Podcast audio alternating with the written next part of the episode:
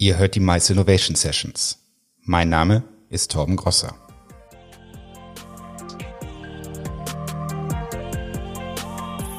Herzlich willkommen zu den Mice Innovation Sessions. Wir stellen euch Menschen, Ideen und Organisationen vor, die unsere Branche verändern. Wir nehmen euch mit durch die spannende Welt der Maisbranche und finden heraus, was uns bewegt. Gerrit Jessen ist unser Gast heute. Gerrit, du bist eigentlich so bekannt in der Branche, dass ich hier keine lange Vorstellung brauche. Aber nochmal kurz zurückblickend. Du hast vor einiger, schon ein bisschen längerer Zeit eine Eventagentur geführt, die später dann von MCI übernommen wurde. Du hast dort als Regional Director dich um die deutschen, österreichischen und tschechischen Märkte gekümmert.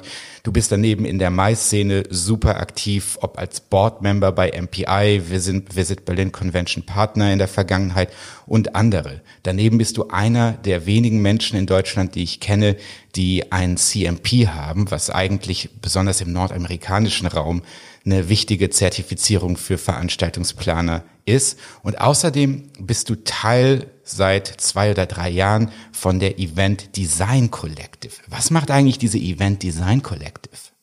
Hallo Torben, vielen Dank für die Einladung. Ähm, die Event Design Collective äh, kümmert sich letztendlich darum, ähm, der Industrie zu erklären, dass die Art und Weise, wie wir bisher Veranstaltungen gemacht haben, deutlich optimiert werden muss. Mhm. Wir fokussieren uns darauf, was die tatsächlichen Teilnehmer oder in diesem Fall die Stakeholder wollen und nicht so sehr, was wir glauben, was gut ist.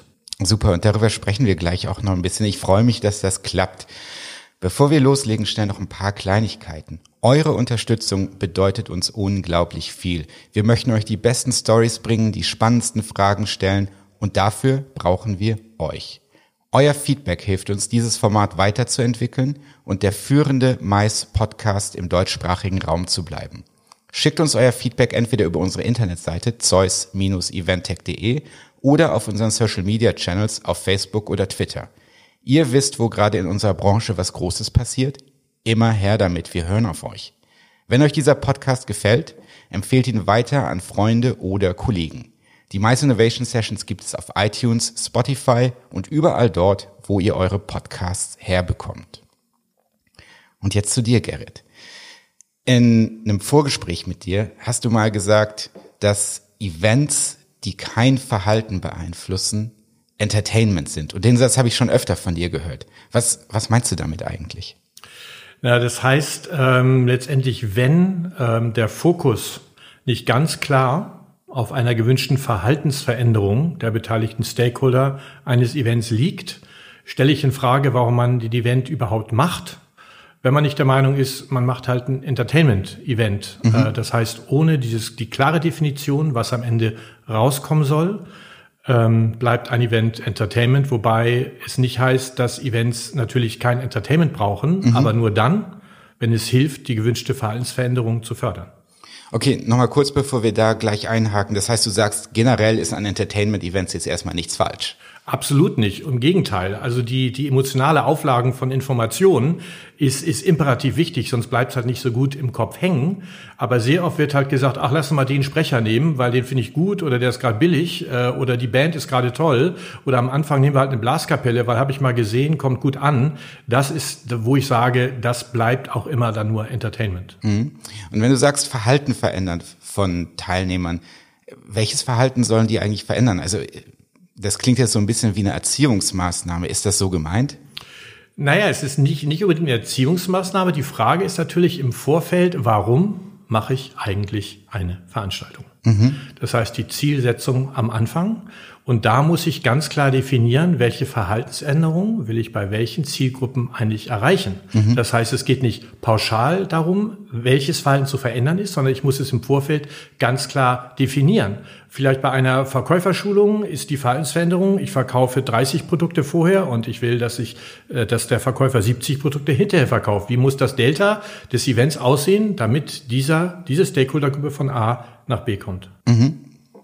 Und wenn du jetzt sagst, Verhalten verändern und du hast jetzt auch ein Beispiel gegeben, worum es da geht oder was das sein kann, dann sagst du, okay, der Veranstaltungsplaner muss sich am Anfang bewusst sein, worum es eigentlich in seinem Event geht. Und wenn du das so sagst, lässt mich das ein bisschen wundern. Ist das bei Veranstaltungsplanern nicht aktuell der Fall? Was ist da deine Erfahrung? Also meine Erfahrung ist, dass wir, äh, und ich nehme mich da nicht aus, ähm, in der Regel als Veranstaltungsplaner äh, uns die Fragen stellen, was, wann, wo, wie, mhm. wie viel, wie teuer vielleicht noch, aber in der Regel nicht, warum. Mhm. Und ich glaube, da muss auch eine Veränderung bei den Veranstaltungsplanern stattfinden, dass sie sich mehr vom, äh, vom Abwickler zum Entwickler äh, entwickeln das heißt, äh, mehr ihren Kunden äh, klar machen, wenn du nicht weißt, warum du diese Veranstaltung machst, kannst du dieses Geld oder dein Budget vielleicht auch in eine schöne Social-Media-Kampagne investieren mhm. oder, oder in E-Mail-Newsletter. die Frage ist, wenn du nicht weißt, warum, dann brauchst du diese Veranstaltung eigentlich nicht zu machen. Okay, aber ich meine, an Abwicklung ist ja auch wahrscheinlich erstmal nichts falsch. Also irgendjemand muss es ja auch machen. Absolut, weil das schickste Design, das schickste Event-Design äh, wird natürlich grottenschlecht, wenn die Abwicklung nicht funktioniert. Das heißt, äh, in der Maslow-Pyramide, äh, das heißt, äh, die Sicherheit ist nicht gegeben, Essen und Trinken ist nicht gegeben, Wärme und so weiter, Klima ist nicht gegeben und wenn die Kaffeepause halt äh, zwar da ist, aber der Kaffee ist kalt, äh, dann ist es, äh, dann ist die Abwicklung äh, zentraler Bestandteil, warum die Veranstaltung nichts wird. Nur eine gute Abwicklung äh, hilft tatsächlich, ähm, dass, dass das Design auch umgesetzt werden kann. Mhm. Wenn du jetzt sagst, okay, Veranstaltungsplaner müssen sich mehr von dieser Abwicklung ähm, wegbewegen vielleicht und müssen mehr eben dieses Warum verstehen.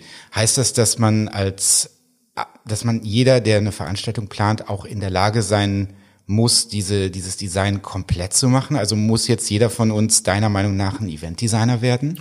Nein, das glaube ich nicht. Ähm, ganz im Gegenteil, was ich gerade sagte, wir brauchen nach wie vor natürlich auch die perfekten Abwickler, mhm. die auch dann in der operativen immer zwei Wörter nutzen und die heißen Ja, aber. Weil Ja, aber vor dem Notausgang steht ein großer Schrank, äh, ist, ist im, in der Abwicklung äh, imperativ wichtig. Ich mhm. glaube aber, dass schon auch jeder Abwickler, der sagt, ich bin Eventmanager at heart, äh, ich brauche das ganze Designzeug nicht, aber schon wissen muss, äh, warum tue ich das äh, und, und die Theorie äh, hinter, hinter dem äh, Designprozess versteht. Mhm. Okay, das heißt, du sagst, selbst wenn man jetzt nicht unbedingt zum Eventdesigner wird, man muss aber in der Lage sein, mit denen zu sprechen und auch mit denen irgendwie Empathie auf einem beruflichen Level zu zeigen. Genau, Empathie, vielen Dank für das Stichwort, ist ein, ist ein zentraler Punkt, weil wenn ich nicht genau weiß, was denkt, hört, fühlt, sieht, was sagt und tut, äh, mein, mein Kunde oder mhm. die Teilnehmer meines Kunden, äh, kann ich auch nicht, kann ich auch nicht gut äh, darauf reagieren und werde immer nur dann letztendlich das tun, was ich glaube, was gut ist. Aber ich habe mich vorher, da ich mich nicht gut mit dem Kunden beschäftigt habe, kann ich nicht zielgerichtet das tun, was tatsächlich der Kunde will. Mhm. Und wenn ich jetzt sage als Veranstaltungsplaner, also stell dir vor, ich bin Veranstaltungsplaner in einem kleinen Unternehmen oder einem kleinen Verband und ich bin da der perfekte Abwickler. Mein, mein Vorstand kommt zu mir oder meine Vorständin kommt zu mir, sagt, ich brauche die und die Veranstaltung und ich mache das alles schick, das Essen ist perfekt, die Transfers klappen schön und so weiter und so fort. Und ich interessiere mich jetzt dafür, ich möchte jetzt irgendwie da mehr reinbringen. Wo, wo fange ich da an? Das ist ja nichts, was man, mit dem man geboren wird. Das muss man ja irgendwie erstmal da einen Einstieg finden. Genau, die, die, die, die Frage, die richtig wehtut in diesem Fall, ist eine W-Frage, nämlich das Warum. Mhm. Fragt einfach nächstes Mal, wenn zu euch ein Kunde intern oder extern kommt und sagt, ah, mach mal wieder, du weißt ja, diese 500 Leute, die wir letztes Jahr auch gemacht haben, sag mir mal ein Hotel. Fragt dann einfach mal, warum. Ja, weil wir die Veranstaltung im letzten Jahr auch schon gemacht haben und unsere Kunden die Veranstaltung mögen. Genau, das ist das einzige Moment, was nicht zählt. Äh, weil, ähm, weil wir das letztes Jahr schon gemacht haben, ist, ist natürlich die, Frage, war es deswegen gut oder war es deswegen nicht gut?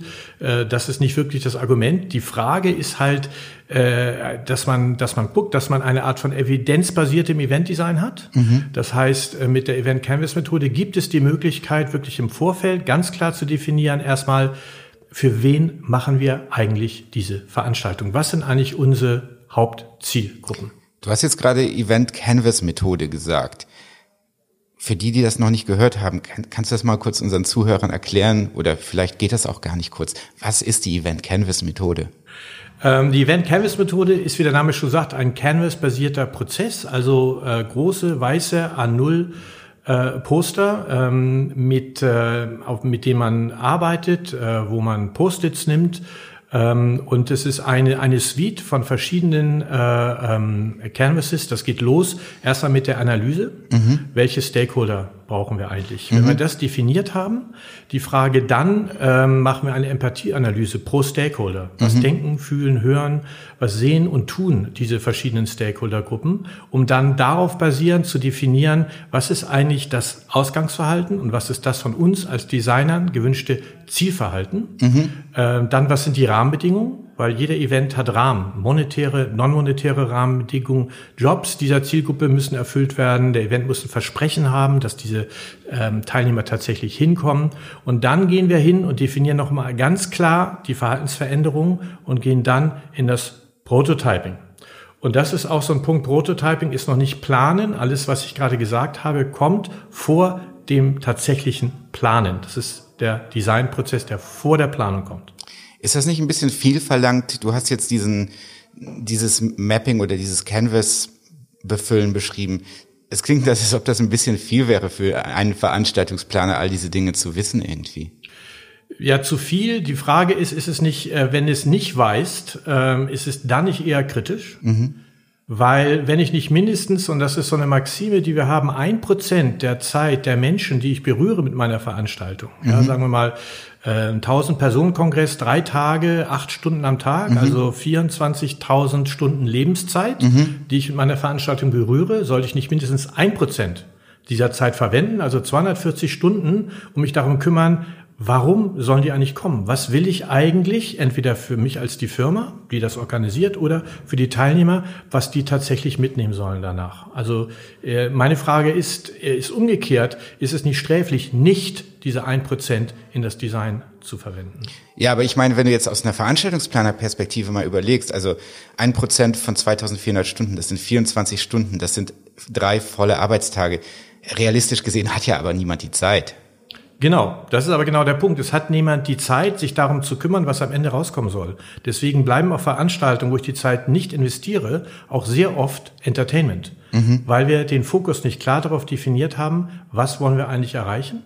Und wenn da mal was nicht so funktioniert, dann haben wir, weil wir keinen Designprozess vorgeschaltet haben, können wir auch wirklich nur retrospektiv dann, dann uns überlegen, okay, wo ist es denn irgendwie schiefgegangen? Wenn wir aber einen, eine, einen, einen plattformbasierten Designprozess haben, können wir jede Stufe unserer Entscheidung zurückverfolgen und sagen, okay, vielleicht war der Prototyp für, für, für, für diese Zielgruppe nicht der richtige, lass uns das beim nächsten Mal ändern.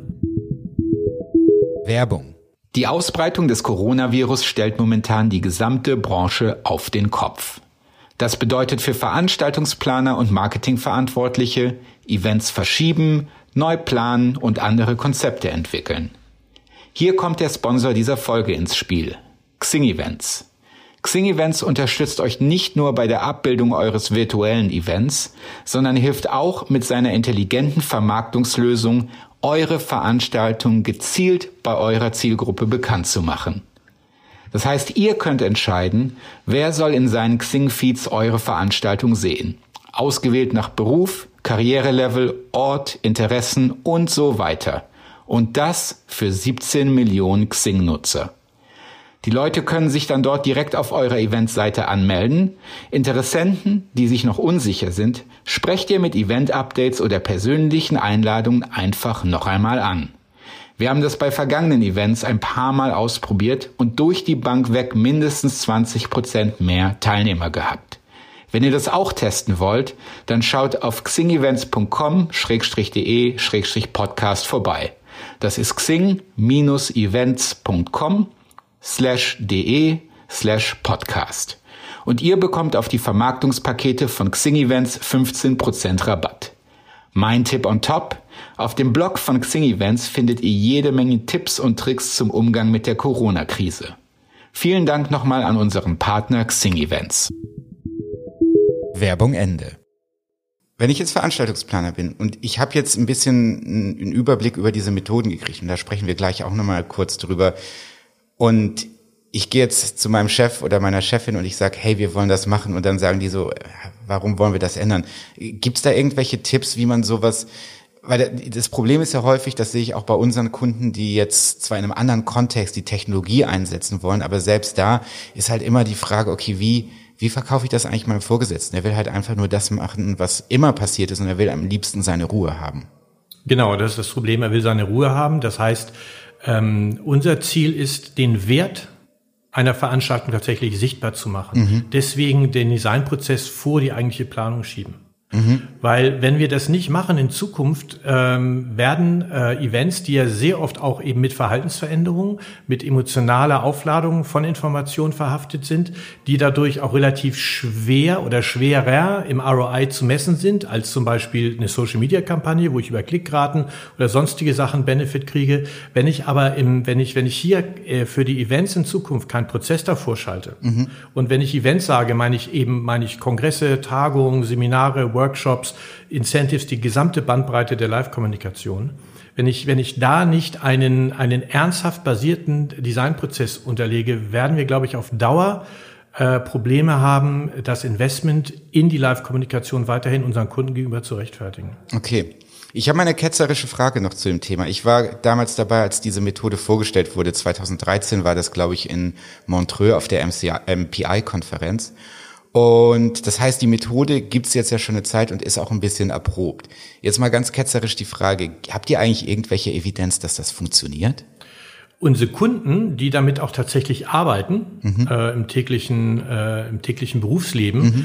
die geben uns ein Feedback, ein, ein sehr zentrales Feedback, äh, dass sie tatsächlich Effizienzsteigerung haben. Mhm und auch die Kommunikation zwischen, zwischen diesen drei Abteilungen, wenn man sagt, es gibt so eine Art Doppelkommunikationshelix zwischen den Abteilungen äh, Projektinitiierung, Projektmanagement und dann entsprechend die Dienstleister. Mhm. Das heißt, die Möglichkeit ähm, wird sehr geschätzt, dass es jetzt mit, der Can mit dem Canvas, mit dem Event Canvas, eine klare visuelle Sprache gibt zwischen diesen verschiedenen Kompetenzebenen, weil sehr oft, und da glaube ich, äh, spreche ich für jeden Eventplaner, wie viel Briefings habt ihr schon bekommen, wo ihr hinterher sagt, ich verstehe es nicht. Mhm.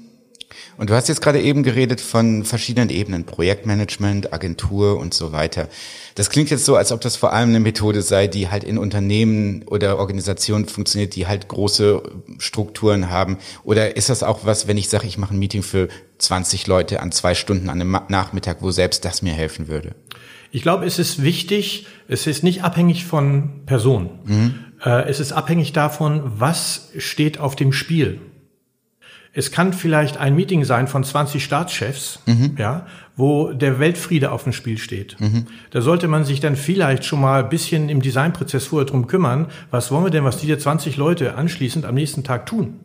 Ja, also ich habe auch äh, einen Kunde, der zu mir sagte, Herr Hessen, wir haben äh, aber 1000 Veranstaltungen, hat 20 Personen. Wir können doch jetzt nicht tausendmal diesen Prozess durchleben oder durchspielen. Mhm. Und die Antwort ist ja, natürlich nicht. Aber man kann doch exemplarisch eine Veranstaltung dann einmal durchdeklinieren und auf meine Frage hin, naja, sind denn die alle gleich? Und sagt, naja, so zu 80 Prozent ist ja schon der gleiche Fokus. Dann macht man halt, einmal und dupliziert das Modell. Weil die umgekehrte Frage, würden Sie diesen Prozess für eine Veranstaltung hat 20.000 Teilnehmer machen, mhm. hat er klar bejaht. Ja. Ja, also da ist, glaube ich, die Frage, was steht auf dem Spiel? Äh, und die Personenzahl ist da irrelevant. Das bringt mich zu einem anderen interessanten Thema für eine andere Folge. Wer macht eigentlich das Meeting Design für G7 und G8 und G20? Ich befürchte, da ist weniger Meeting Design drin, als man das, als man das eigentlich bräuchte für so eine Veranstaltung. Aber das ist für einen anderen Mal. Ähm, ich möchte nochmal mit dir darüber sprechen, wenn ich jetzt sage, ich, mir leuchtet das alles ein und ich möchte das und ich möchte da auch besser drin werden als Veranstaltungsplanerin, als Veranstaltungsplaner. Wo muss ich ansetzen, um überhaupt da jetzt erstmal reinzukommen? Also was kann ich lesen, was kann ich mir anhören, was kann ich sehen? Wo lege ich los? Also ich glaube, erstmal legst du bei dir selber los. Weil es gab vor ungefähr acht Jahren mal so eine Kampagne von, von Opel mit, mit Jürgen Klopp, wo es um den Opel Adam, glaube ich, ging. Gibt's leider nicht mehr das Auto oder gibt's eben nicht mehr das Auto. Und die Kampagne hieß Umparken im Kopf. Mhm. Das heißt, das Wichtigste ist erstmal die Bereitschaft und die Erkenntnis, die Selbsterkenntnis zu sagen, okay, ja, ich bin ein guter Planer, mhm. aber auf Dauer geht es eben nicht nur um das Wie, wann und wo, sondern mhm. auch um das Warum. Und wenn ich einmal diese Selbsterkenntnis habe, dann muss ich einfach nur Event Design googeln und einfach gucken, was gibt es da, was gibt es für Möglichkeiten, sich weiterzubilden. Ähm, die Möglichkeit mit der Event Canvas Methode, Events zu Design, ist eine Methode ähm, um, um sich hier tatsächlich ähm, äh, weiterzubilden.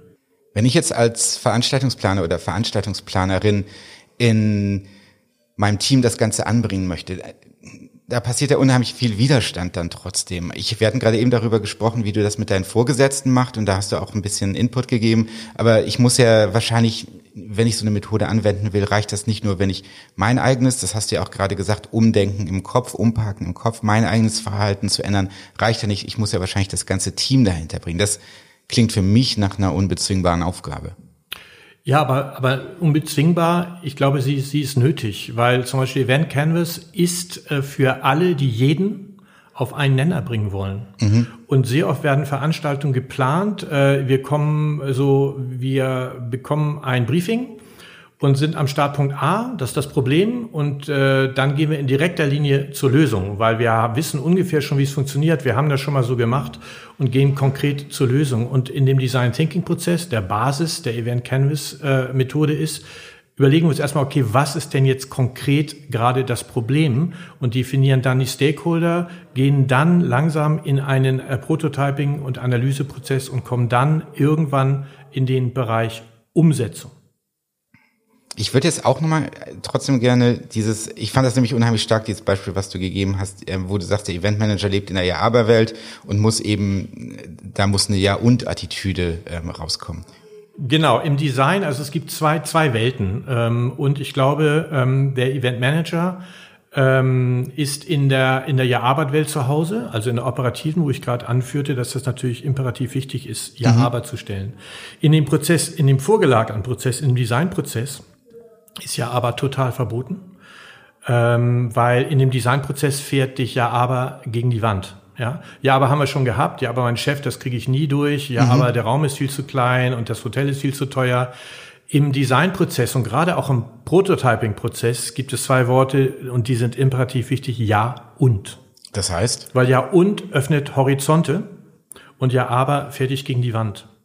Weil ja und ist, ist Inkrement. Das heißt, jemand hat eine Idee und ich sage, ja, und wenn du das so sagst, dann könnten wir doch zusätzlich hier was machen und dann fällt einem anderen was ein und es, ja, und hat diese eins plus eins gleich drei Attitüde. Mhm. Ähm, und, und gerade im Prototyping ist es total, äh, total wichtig.